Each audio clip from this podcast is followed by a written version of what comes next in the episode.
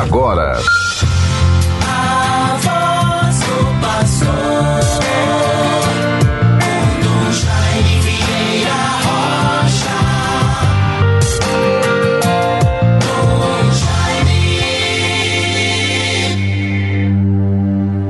Celebremos com alegria o nascimento da Virgem Maria. Por ela nos veio o sol da justiça, o Cristo nosso Deus. Bons ouvintes todos da nossa Rádio 91.9 FM, a Sintonia do Bem, nesta quinta-feira, dia 8 de setembro de 2022 um dia ou dia após a celebração dos 200 anos da nossa independência, independência do Brasil. Vejam, bons ouvintes, celebramos hoje, nesta quinta-feira, a Natividade de Nossa Senhora. É festa na liturgia da igreja. Esta celebração que molda em Cristo as prerrogativas da mãe, foi introduzida pelo Papa Sérgio I no século VII, portanto, nos anos 800 da era cristã, sétimo século, na esteira da tradição oriental. A natividade da Virgem liga-se estreitamente com a vinda do Messias, como promessa, preparação e fruto da salvação. Maria pré-anuncia ao mundo toda a alegria do Salvador. Então celebramos a festa hoje na liturgia da igreja da Natividade de Nossa Senhora. Bons ouvintes todos, me referi ontem no nosso programa uma pequena mensagem pelo dia de ontem, tão importante para o nosso país, para a nossa pátria, para, todo, para todos nós, povo brasileiro. Me referi à mensagem da CNBB ao povo brasileiro sobre o momento atual. Quando nos situamos reunidos no Santuário Nacional de Nossa Senhora Aparecida, padroeira do Brasil, de 28 de agosto a 2 de setembro, para a etapa presencial da 59 Assembleia Geral da CNBB.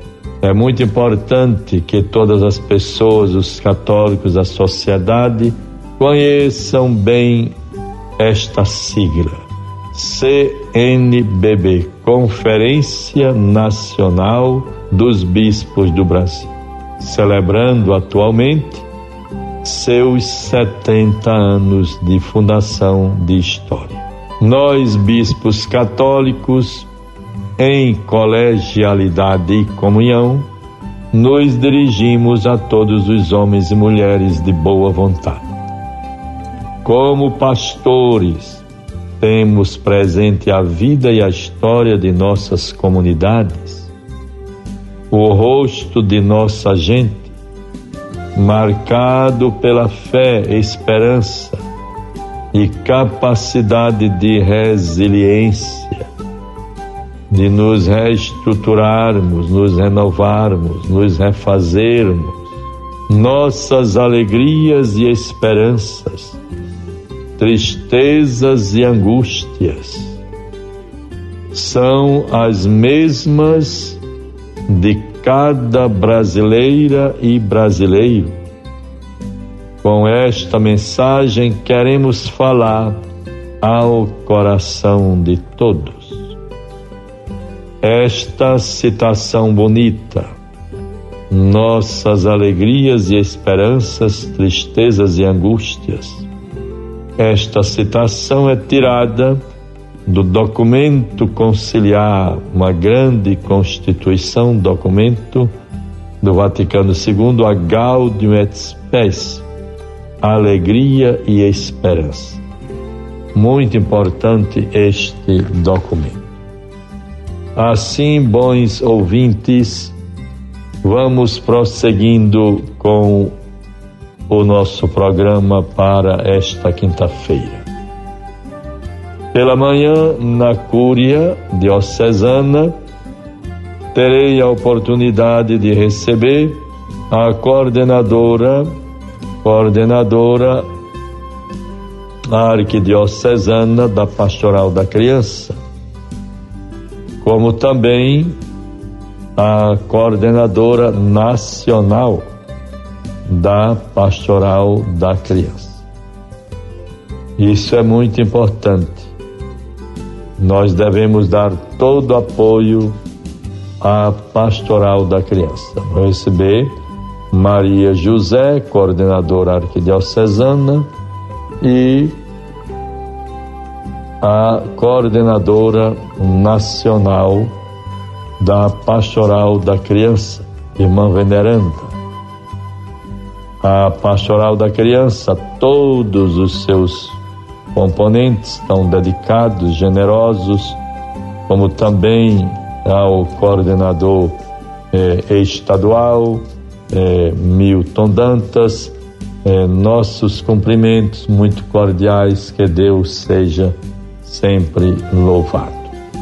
E também à noite terei a oportunidade de estar na comunidade de Lagoa Salgada, ali para celebrar o sacramento da Crisma para um grupo de jovens daquela comunidade. Saúdo o Padre João Batista de Lima, o seu pároco atual, os catequistas da Crisma, a comunidade muito estimada de Lagoa Salgada. Que o Espírito Santo nos renove, nos fortaleça e nos reanime na renovação espiritual, pastoral, humana, enfim, em todos os sentidos da nossa existência. A palavra de Deus deve nos fortalecer e nos interpelar. Assim vejam, bons ouvintes, o Evangelho para nós nesta data, dia 8 de setembro, quinta-feira. Evangelho de Mateus 1, 1, 16. Genealogia de Jesus Cristo, filho de Davi, filho de Abraão Abraão gerou Isaque, Isaque gerou Jacó, o rei Davi gerou Salomão, daquela que fora mulher de Urias. E aí vamos toda a genealogia até chegar.